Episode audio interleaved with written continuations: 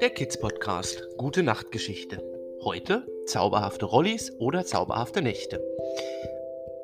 An, jeden, an jenem Abend, wenn in der Rollischule alle Kinder ins Bett sollen, passieren merkwürdige Dinge.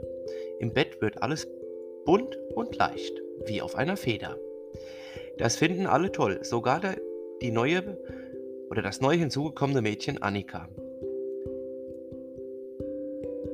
Sie war so fasziniert davon, dass sie leicht wurde. Dazu wird eine Art Schwerelosigkeit in den Zimmern gemacht.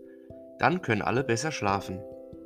Auch du heute, wenn ich nämlich gleich den Satz sage, das war's für heute, komm gut durch die Nacht, einen schönen Sonntag. Danke, dass du uns hörst, wirst du in 3, 2, 1 jetzt genauso leicht wie diese Annika im Rolliland und schläfst schön ein.